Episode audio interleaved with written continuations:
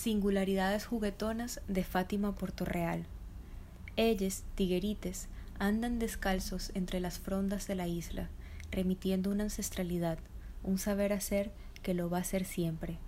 Es distinción de zafras, que retoma los jugos de la vija y la jagua, dislocando el ciclo occidental de creación. Ellos no son el implante del melao, ni la sangre azúcar que destrozó cuerpos y envainó oprobios de mercados para endulzar una modernidad desesperada por el metal y un modelo de civilidad que sólo aseguraba la fragmentación y destrucción de todos los cuerpos hábitats sometidos a la esclavización, orgullo del pater monoteísta. Ellos son un saber no extinto, aquellos que deambulan rompiendo cadenas, desplomando mercados, suprimiendo la culpa que otrora inculcaron para superar la muerte por un ande de cielos monetizados, para suprimir el deseo. Un dios ajeno, imaginado blanco, aromatizado por los inciensos que cubren la falta de la muerte. Un cuerpo pudendo que cubre la genealogía arquetípica de la castración, con unos lienzos que otrora tejieron mujeres vencidas y desvalijadas de su ser y hacer. Ellos son los otros, ese tinte de figuras sensualizadas por la ceiba, los zumos del caimito, los matices del cacheo, la perenne y dura masa del corozo que canaliza virilidad.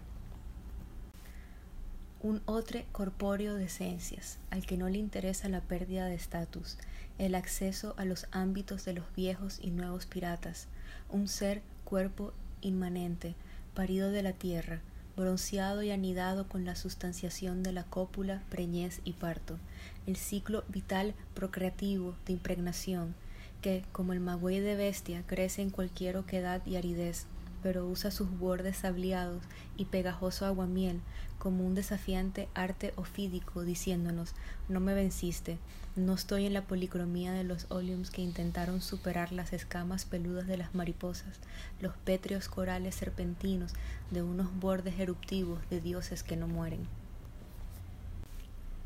Ellos son espíritus creadores que habitan en cada palmo del asombro, en los silbidos de las montañas, anunciando la sensualidad de la ciguapa, los saltos de los pozos preñados de seres de agua, espíritus arcaicos, y que permanentemente narran los ciclos deseantes de la pubertad. Ellos son los tiguerites, seres míticos juguetones ataviados de inocencia. Ellos son los que bajan por las aguas cristalinas, aquietadas solo por murciélagos de concha, a donde esparcen su esperma divino. Es el otro que se desliza por los troncos iniestos de los árboles de amapola, caimoní, guanábana cimarrona, caimito de perro y otras estelas de inconfundible perennidad. Es la creación atravesada que espera el anochecer de la gran luna de Iguanaboina para hollar la arena de los estuarios poco profundos y desencadenar los cuerpos con las fuerzas del juey, del cangrejo y de los vientos. Es el poseedor que se conjuga y mora en las aguas dulces y manantiales mágicos.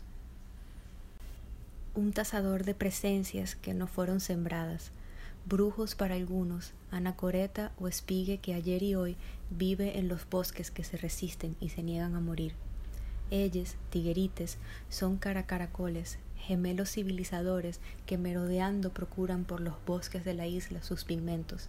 Antiguo rayador de burenes rotos es que, reciclándose, transforma los lienzos, papeles, huesos y piedras.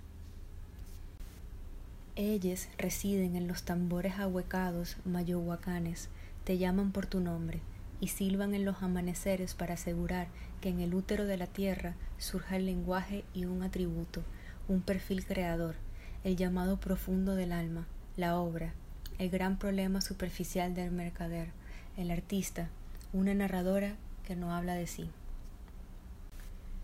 Ellos, tiguerite, son el poseso que se monta sobre los sellos, no negocia con los gremios, ni personifica el mal o el bien, no acepta la dualidad, es psicosis desenfrenada de mitos, es la patología que no firma acuerdos privados, no se narcotiza o presume de sí, es la hora que desliga los límites y que no tiñe con el matiz dominante que califica a la gente según el color de la piel, ni es el mendrugo de pan que está sujeto a la explotación.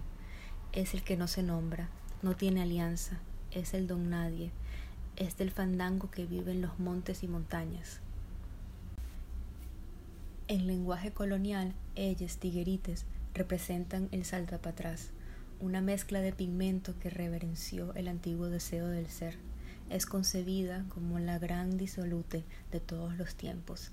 Es la cama de los sueños de todas las mujeres y los hombres que visitan o residen en estas islas de esta mar océano. Es la imperfección de la miscigenación, una inflexión que aturdió a los puros de sangre. Ellas, tiguerites, no eligieron la exclusión ni la condena por los pecados públicos que les tildaban. Es piel con piel, un deseo de todes. Se le acusa de ser irreverente y sin abolengo. Ellas aceptan la diversidad e identidades sexualizadas.